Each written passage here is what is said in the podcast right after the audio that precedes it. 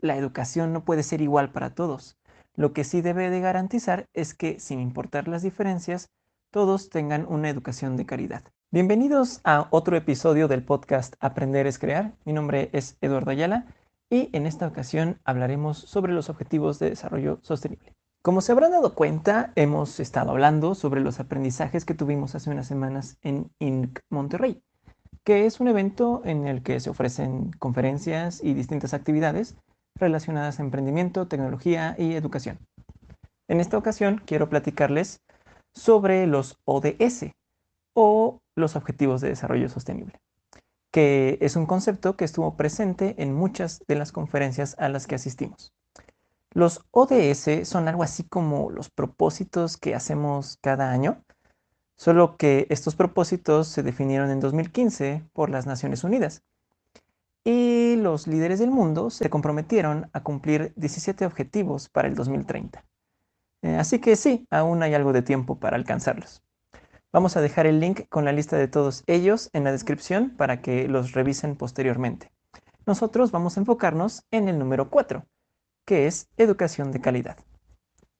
Este objetivo pretende garantizar una educación inclusiva, equitativa y de calidad, así como promover oportunidades de aprendizaje durante la vida para todos. Está medio ambicioso el objetivo, ¿no? Vamos a ver exactamente lo que significa. Primero, vamos a hablar sobre inclusión. Esta palabra hace referencia a la diversidad, Básicamente propone que la escuela debe adaptarse a las necesidades de los alumnos, en vez de que sean los estudiantes quienes se adapten al sistema. Para lograr esto es necesario reconocer que todos somos distintos y celebrar esa diversidad, promoviendo la equidad, que significa brindarle a cada alumno lo necesario para su aprendizaje de acuerdo a sus necesidades. En pocas palabras, la educación no puede ser igual para todos. Lo que sí debe de garantizar es que, sin importar las diferencias, todos tengan una educación de calidad. Con calidad la ONU se refiere a que las personas tengan la posibilidad de escapar del ciclo de la pobreza. La lógica es la siguiente, si tenemos educación, podremos generar recursos suficientes para satisfacer nuestras necesidades y tener una vida equilibrada. Vamos con la última parte del enunciado o de este objetivo, que es promover oportunidades de aprendizaje durante toda la vida. Aquí el plan de la ONU se enfoca a aumentar becas para que los estudiantes de países en vías de desarrollo puedan acceder a programas internacionales de enseñanza superior, doctorados, maestrías, etc.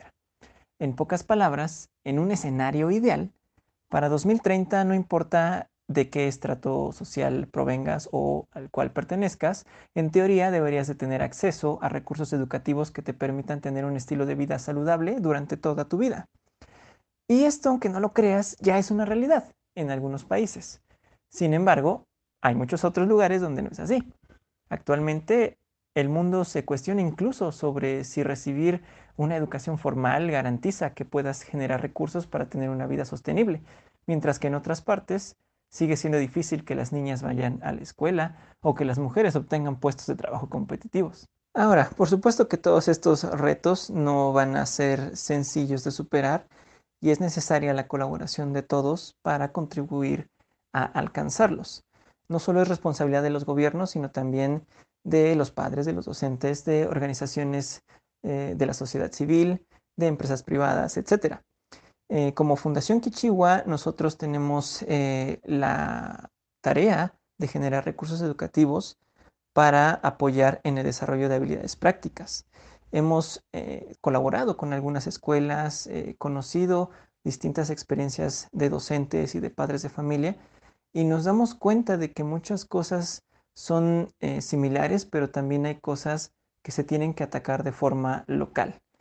En los próximos días vamos a tener una reunión con docentes de una escuela en la comunidad de Cuautepec para hablar sobre sus experiencias y los retos a los que se enfrentan, con la esperanza de diseñar algunas soluciones y, bueno, por supuesto, de compartir estas experiencias y aprendizajes con todos ustedes. Otra de las labores de la fundación es difundir este tipo de eh, información para que la gente conozca sobre estos temas, para que tenga una certeza de lo que significan y de lo que pueden hacer al respecto.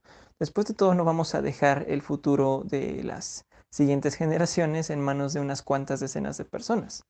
Es necesario contribuir y tener una participación activa. Si eres maestro, estás en una posición privilegiada para influir de manera positiva en las vidas de tus estudiantes. No te enfoques simplemente en cumplir un plan de estudios, sino en desarrollar en ellos habilidades para que continúen aprendiendo por su cuenta y para que resuelvan problemas complejos. Eh, si eres padre de familia, enfócate en escuchar y observar más a tus hijos y en participar en las actividades y juntas de tu escuela. Tendrás una opinión más informada y serás consciente del papel que tienes en la educación de tus pequeños. Y bueno, vamos a dejar este episodio hasta aquí. Les recuerdo que nuestra página oficial es www.kichiwa.com. Ahí van a encontrar el blog, los recursos y servicios que tenemos, así como los eh, aprendizajes que vamos teniendo a lo largo de las semanas. Recuerden que seguimos recibiendo sus comentarios por audio, por LinkedIn, por Instagram, etc.